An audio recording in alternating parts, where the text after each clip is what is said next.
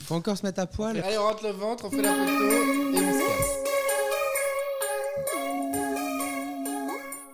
L'émission où l'on se met à l'eau, l'émission où l'on se met à nu, toutes les vérités seront dites, les remonteuses pour vous servir. Ravi de vous retrouver pour ce nouvel épisode des Rémenteuses, vos poiscailles préférées. Bonjour Florian. Hello Hector. Bonjour Andrés. Bonjour Hector. Et nous accueillons aujourd'hui euh, notre euh, ami Cédric. Salut. Comment ça va Cédric? Bah, ça va bien. Non, j'ai un peu la crève, mais je suis venu quand même. Oh là là, qu'est-ce qu'on ferait pas pour, euh, pour ces petits Pour un traits café gratuit. Oui, c'est vrai. eh bien, écoute, cher Cédric, je te propose que nous commencions par une séquence qui va certainement t'étonner énormément, qui est le portrait que Florian va réaliser de toi. Je lui laisse la parole. Effectivement, il a Accroche ta surpris. ceinture. Donc pour celles et ceux qui ne connaissent pas Cédric Le Gallo, oui Cédric, pourquoi tu lèves les yeux au ciel? Il doit bien y avoir une poignée d'auditrices ou d'auditeurs qui ne te connaissent pas encore. Enfin, peut-être. Alors je reprends.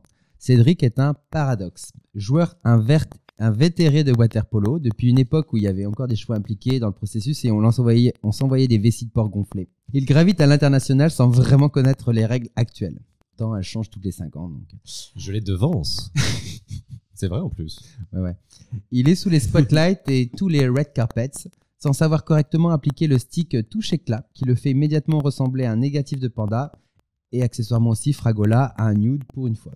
Cédric, lors des différents shows, est revu et d'office en première ligne, mais exécute la chorégraphie épileptiquement à contre-temps, comme si Siad venait de se glisser entre les rangs d'une chorégraphie millimétrée de Janet Jackson. Il incarne à la perfection Madonna, The Queen of the Pop, lors du show à Londres en 2018, et l'ayant d'ailleurs s'en étant inspiré puisqu'il l'avait déjà rencontré en 2000 euh, auparavant. Tout en prenant aussi l'irrévérence comme signature et leitmotiv dans chacune de ses interviews, ce que tu nous as dit dans la promo des crevettes pailletées numéro 1. Parlons-en de ces crevettes pailletées. Alors c'est ton premier film qui est réalisé, co-réalisé après une brillante carrière de journaliste et de scénariste. C'était ta grande aventure et encore une fois, tu as pris le contre-pied, tu as partagé cette aventure avec toute ton équipe et à chaque présentation de ton film, tu débarques avec un bus rempli de vraies crevettes, comme tu viens de nous appeler à l'Alpe d'Huez, au Grand Rex. Bon, accessoirement, on l'a vu au moins huit fois en fait. Alors Cédric Le Gallo, c'est une figure du style, plus qu'un paradoxe, on vient de le voir. C'est aussi une allégorie, celle d'une irrévérencieuse créativité et une joie de vivre. Bref, l'exagération de l'expression d'une idée pour la mettre en relief, et ça c'est ce qu'on appelle une hyperbole. Bienvenue Cédric. Waouh, merci, c'est beau. Ce, ce portrait te semble. Ouais, c'est juste, euh, c'est juste, c'est bien vu. Ouais, comme tous les portraits de Flo. Non, non, c'est suffisamment bien. flatteur, Ça va, ouais, ouais. C'est sans, euh, sans concession. sans concession. Merci. Oh là là, je suis, fa- je, je, je rappelle que je suis malade. Je suis sorti de mon pas- lit pour vous. Ça, il nous dit ça parce que ça va pas être très qualitatif. Mais il faut reconnaître effectivement que Cédric, autant il peut avoir, euh, comment dire, une certaine forme d'estime de lui, non négligeable, autant il est aussi prêt à accepter, il faut lui reconnaître ça, à accepter commentaires et petites piques acerbes euh, avec le sourire. Oui, oui, tout à fait. Et il, prend recul- il a beaucoup de recul. Il sait qu'on est bien peu de choses finalement. Absolument. Alors que d'autres Quoi, d'autres ne savent pas Et acceptent non. moins le- le- les petites piques. Oh là Oh là là, ben voilà les alcoolos. Je savais que cette bouteille allait finir. Ah oui, mais parce bon. qu'ils boivent du vin blanc. Je tiens à préciser aux, aux auditeurs.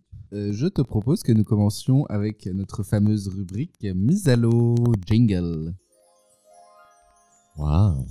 Ce n'est pas du tout un bruit d'eau, mais C'est plus un bruit paillette. C'est sympa quand même. Les paillettes, ça nous ressemble Ouais. beaucoup.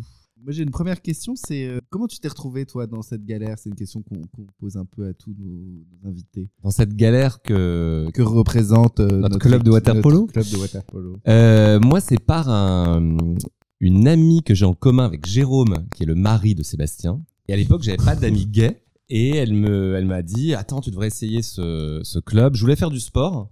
Je suis plutôt à l'aise dans l'eau. Et, euh, et elle me dit, tu devrais de essayer. non, mais je m'attendais à une vanne. Et du coup, il y en a pas eu, donc je, je continue. Non, le silence, parfois, c'est une forme de vanne.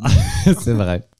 Et elle m'a dit, ils ont l'air de s'éclater. euh, et puis moi, je poussais toujours mes amis hétéros à se déguiser, à aller dans des fêtes gays, etc. Alors, ils le faisaient pour me faire plaisir, mais je pense qu'ils en avaient un peu marre. Et donc, ils m'ont orienté vers ce club. Et effectivement, euh, j'en attendais vraiment rien. Comme Euh, on met mémé à l'EHPAD, quoi, un peu. un peu, ou son enfant à la garderie.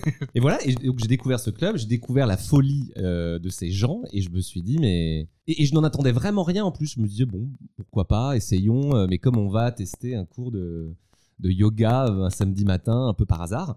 Et euh, ça fait dix ans que j'y suis, et, et j'ai trouvé des, des âmes sœurs. Oh. C'est très C'est beau. touchant.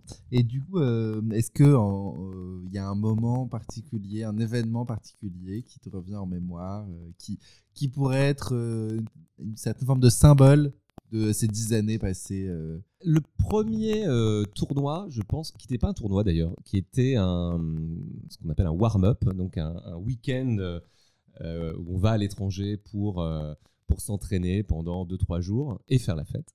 Et c'est vrai que le premier week-end, et c'est pour ça que je conseille souvent aux, petits qui viennent nous rejoindre et qui, euh, et qui ont peur de se lancer euh, à peine inscrits dans un week-end soit de tournoi, soit d'entraînement, parce que pour moi, ça a, scellé vraiment notre amitié et ça a été le. Où?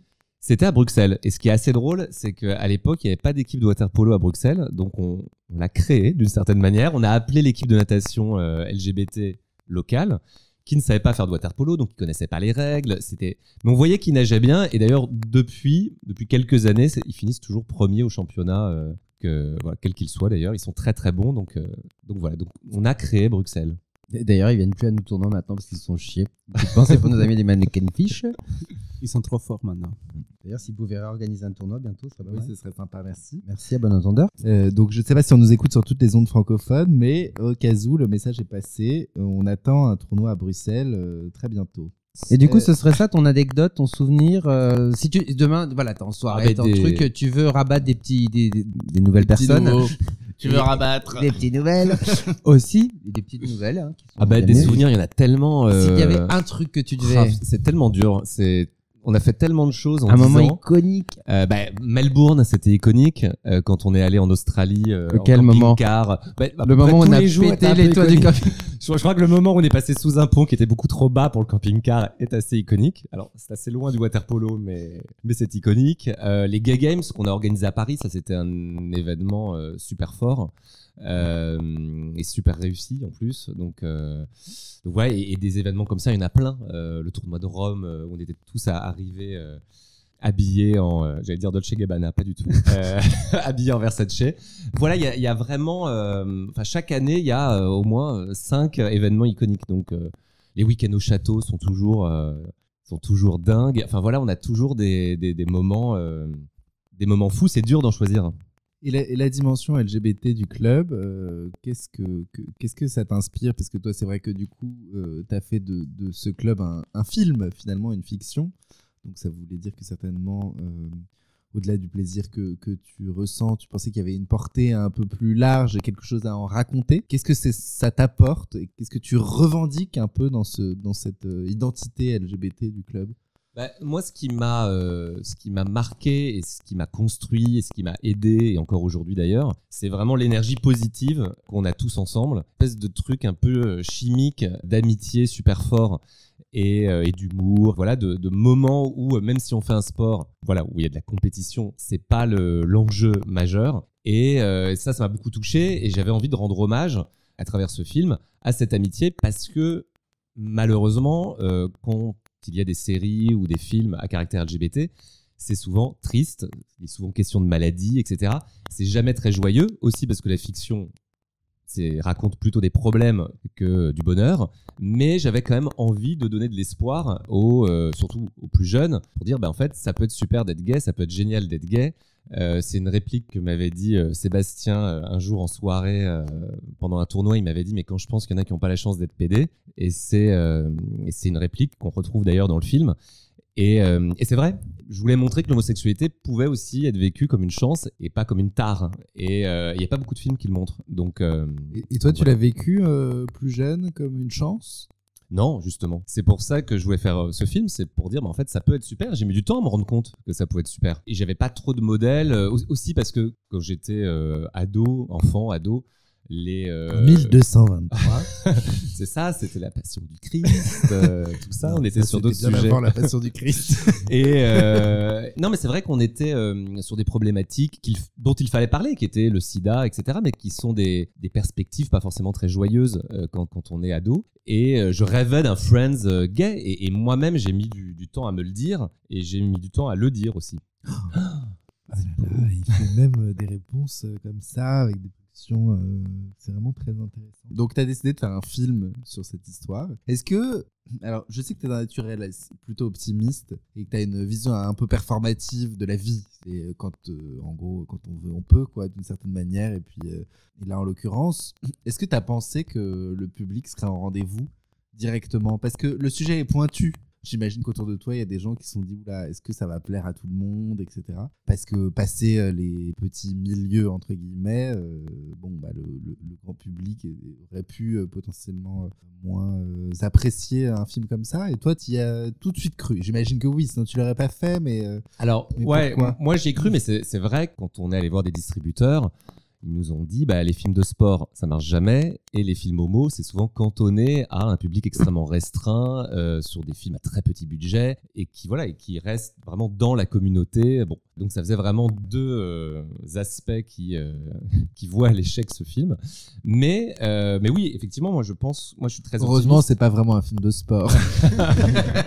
c'est vrai. Et, et oui, la dernière comédie grand public avec un caractère LGBT, c'était Pédale douce, et c'était il y a 20 ans. Donc pour moi, on avait un boulevard, au contraire, de se dire, bah, c'est plutôt un film qui a marché, qui est encore rediffusé. Et puis en plus, en 20 ans, la communauté LGBT a tellement changé, il s'est passé tellement de choses euh, d'un point de vue légal, visibilité, euh, à tous les points de vue en fait. À, l'époque de Pédale douce, d'ailleurs, le- les enjeux, c'était une fois de plus euh, le sida, le fait d'être dans le placard, le fait d'être caché, c'est-à-dire que personne ne le dit dans le monde de l'entreprise, et on n'en est plus là aujourd'hui. En tout cas, on en est moins là. Donc voilà, donc je voulais raconter cette histoire-là. Et oui, moi j'avais l'impression qu'on avait un boulevard, et je me disais, mais, mais au contraire, ça va cartonner parce que je pense qu'il y a une curiosité euh, de ce milieu-là, et, je pense que le cinéma c'est ça aussi, c'est-à-dire soit on s'identifie aux héros, et je pense que nous les homos, on n'a pas beaucoup d'histoires ou de films sur lesquels on peut s'identifier, ou soit au contraire on pousse une porte d'un univers qu'on connaît pas. Il y a beaucoup de gens qui connaissent pas complètement notre univers, nos fêtes, euh, notre vie, et je pense qu'il peut y avoir aussi de la curiosité. Et, dans les deux cas, je pense que ça peut intéresser aussi bien euh, les homos que les hétéros. Ah, moi, je, je dis quand même ce que le- le- la réaction qu'a eu mon père à la vision du film. Après, il m'a dit Ah, dis donc, elles ont l'air vraiment très sympas, vos soirées. J'aurais aimé en faire des comme ça quand j'avais ton âge. Ce qui m'a laissé très perplexe, je dois dire. Faut l'inviter la prochaine Mais fois. oui, ou pas. Eh oui, il a les maillots déjà. son Parfois, il y a des choses, aussi, il y a hein. des choses que tu n'as pas envie de savoir dans la vie. C'est pour ça que tu fais des blackouts. Exactement. Florian, est-ce que Ouais, tu as une Tu nous as parlé justement d'un film sur lequel on pouvait s'identifier, enfin que des jeunes ou une communauté en fait qui pouvaient s'y retrouver. Est-ce que du coup toute la communauté s'y est retrouvée ou est-ce qu'au contraire euh, ça il y a une fracture, tu as eu une partie de- justement et des remarques euh, et des critiques? C'est toujours très compliqué quand on fait euh, un, un film avec des personnages homosexuels parce que, comme il y en a peu, eh bien, euh, tous les homos s'attendent à se voir sur grand écran et à s'identifier et à se dire, ah ben oui, c'est ma vie.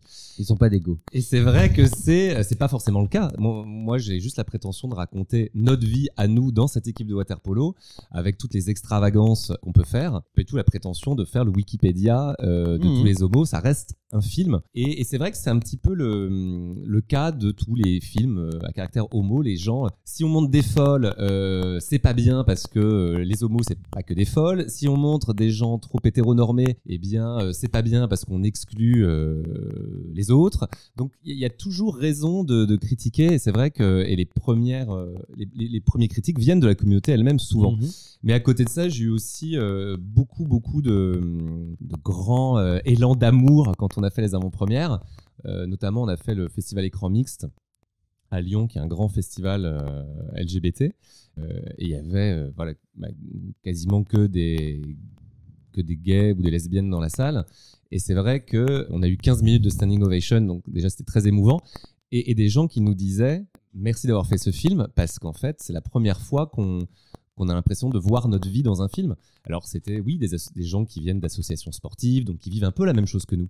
Il n'y a pas encore si longtemps que ça, j'ai euh, à une soirée, quelqu'un m'a dit merci d'avoir fait ce film, ça nous a donné envie de vivre. J'ai Wow. trouvé ça vraiment très émouvant. Donc oui, malgré les critiques, je pense qu'il faut. euh, bah, c'est comme ça, ça fait partie du jeu et, et- et du moment que ça touche, euh, ne serait-ce qu'une personne, je crois que je crois que ça vaut le coup. Donc du coup, tu as, dit que tu avais mis notre vie, nos histoires, nos folies, nos délires, etc. Est-ce que tu as mis tout? Est-ce que tu as vraiment tout mis ou est-ce que tu en avais, et en l'occurrence peut-être encore un peu sous la pédale pour le numéro cas de le 2 dire. Euh, ouais, ouais, bah, il y, y en a beaucoup sous le pied. C'est-à-dire que souvent, euh, quand pareil, quand on fait les avant-premières, quand on rencontre un public qui est peut-être un peu moins euh, avisé que euh, public LGBT, ils ont l'impression qu'on a poussé le trait énormément, alors qu'en fait, euh, on est à euh, 10% peut-être de ce que ressemble notre vie. On est sur un nude. Et si j'avais euh, si j'avais tout mis, je pense que les gens n'y auraient vraiment pas cru, que ce soit en termes de euh, déguisement, de, de folie, de blagues, euh, ou même de choses qui nous arrivent. Ouais, il y en a encore sous le pied. C'est pour ça que faire un 2 n'était pas de trop. Eh bien, chers amis, je vous propose que nous passions à la rubrique suivante, la rubrique ennemis.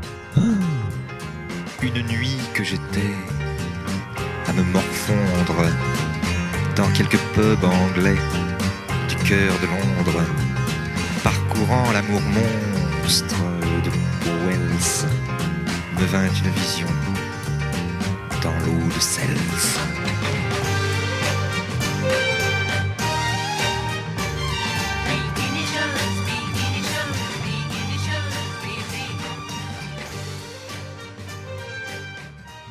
De retour. Euh, J'ai une première question du coup, parce que là nous sommes nus. Cédric, toi, comment tu te sens tout nu?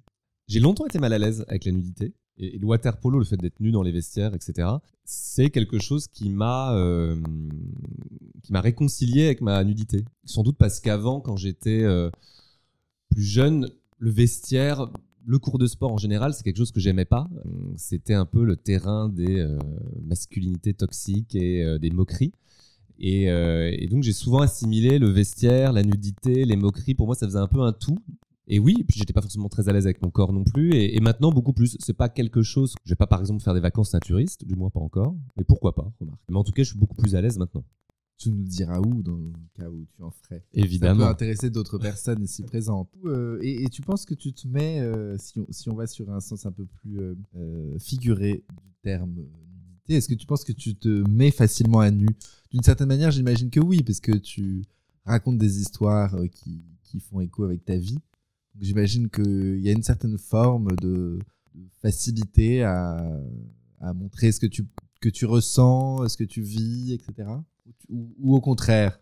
Bah, dans les... Non, c'est vrai que dans les histoires que je raconte, soit les crevettes, mais même j'ai d'autres, euh, projets que je suis en train d'écrire en ce moment. Y a toujours, ça fait toujours écho à ma vie, parfois sur des choses extrêmement intimes, et en même temps, paradoxalement, c'est très étrange ce que je vais dire. J'ai l'impression que de montrer qui je suis, c'est une manière de me cacher. Je vous laisse réfléchir. Non, mais c'est un classique. ah bon oui, J'ai l'impression de faire une révélation. Non, non, vraiment, tu es euh, comme tout le monde. Et oui, et- je, je crois que je fais assez peu part de mes, de mes émotions, finalement. Pas forcément quelque. Je suis quelqu'un de très transparent, c'est-à-dire que je vais, je vais dire les choses quand il y a un problème, je vais le dire, je vais le soulever, je vais, je vais pas laisser une situation pourrir, ce genre de choses. Mais oui, peut-être que je laisse euh, pas cette place à, à mes émotions encore. Je sais pas si tu laisses euh, suffisamment de place ou pas, mais c'est vrai que euh, on dit souvent que les artistes euh, sont quand même euh, Malheureux. sont dans le milieu artistique. Non, mais qui sont qui sont quand même d'une certaine façon de- de- dans une certaine forme d'exhibition. Je pense moi que c'est un peu plus compliqué que ça. Effectivement, comme tu disais, on peut se montrer euh, justement pour ne pour cacher ce qui est essentiel, me semble-t-il. Ouais, ouais, exactement. Ça, ça dépend des projets, mais il y en a certains, oui, où je mets. euh, je, là, en ce moment, je suis en train d'écrire des, des projets encore plus intimes que les crevettes, vraiment sur des, voilà, sur des terrains euh, très personnels. Ta mère? Et euh, ma mère, mère. Évidemment, on en est mon tous là. amour. voilà, et c'est vrai que c'est euh, c'est une forme de mise à nu, peut-être pour mieux se, ca- enfin, se se cacher, je sais pas, parce que je pense que je dis des choses à travers euh, ces histoires. En, en tout cas, c'est peut-être une manière de ne pas les aborder frontalement, c'est-à-dire de les aborder à travers un filtre qui est celui d'une fiction avec des acteurs. Ce n'est pas moi qui joue dedans. Et romancé un minimum. exactement. Donc c'est une manière de dire sans complètement dire. Alors, il y a un truc qui est, je trouve, euh, assez fascinant chez toi, c'est cette espèce de, sérénité qu'on voit, euh, enfin, quelque chose de l'ordre de l'assurance, mais pas au sens négatif du terme, au sens euh, plutôt positif, c'est-à-dire au sens de, oui, de sérénité par rapport à la vie, sa vacuité potentielle et puis, bon, ces, difficultés que tu ne nie pas, mais y a- y a- on a l'impression que tout ça passe sur toi, euh, glisse sur toi, Ouais, un peu comme de l'eau sur les plumes d'un canard. Effectivement, un peu comme de l'eau sur les, les plumes d'un canard, et que finalement, euh, disons que non, la différence avec le- de l'eau qui pourrait glisser sur les plumes d'un canard, c'est que toi, on a l'impression que tout te nourrit, mais que tout, de tout, tu tires quelque chose de positif finalement. Bah, alors comme un P sur une toile cirée. Bon, non, non, c'est assez juste. C'est-à-dire que je, ça recoupe au montage. je suis plutôt du genre à voir le verre à moitié plein et même quand il reste euh, trois gouttes dedans. C'est-à-dire que oui, je vais essayer de tirer de chacune des, des situations euh, euh, du positif. Et puis aussi, j'ai l'impression, peut-être le fait d'avoir fait mon coming out euh, assez tard me donne l'en- l'envie de plus perdre de temps, en fait. C'est-à-dire que, et notamment avec des, euh, des problèmes qui peuvent être des problèmes de l'ordre du quotidien, un peu dérisoires. euh. Donc oui, je relativise beaucoup. En tout cas, j'ai pas envie de me prendre la tête sur des trucs. Parfois, je vois effectivement des gens qui se prennent la tête vraiment sur des trucs débiles où tu dis, mais c'est pas possible de, de, de mettre autant d'énergie dans un euh, dans, dans ce genre de problème du quotidien. Mais oui, je pense que c'est pas complètement euh, déconnecté du fait d'avoir fait mon coming out sur le tard et, et je pense que c'est peut-être notre point commun à, à beaucoup d'entre nous de se dire mais maintenant assez perdu de temps, euh, allons-y. on euh, n'a qu'une vie. on n'a qu'une vie, exactement. Et du coup, c'est par exemple, c'est quoi le dernier truc qui t'a vraiment pris la tête? Parce que pour le coup, s'il y a peut-être de, de, de, de, de pas te prendre la tête. Bah justement, je sais pas trop. Je, j'ai- là, là- là- là, récemment, j'ai pas de, de- j'ai pas d'exemple. Voilà. Euh, et du coup, euh, est-ce qu'on peut parler de tes projets euh, professionnels avant oui. de venir à Of ta vie course. amoureuse? Les crevettes pailletées deux. beaucoup?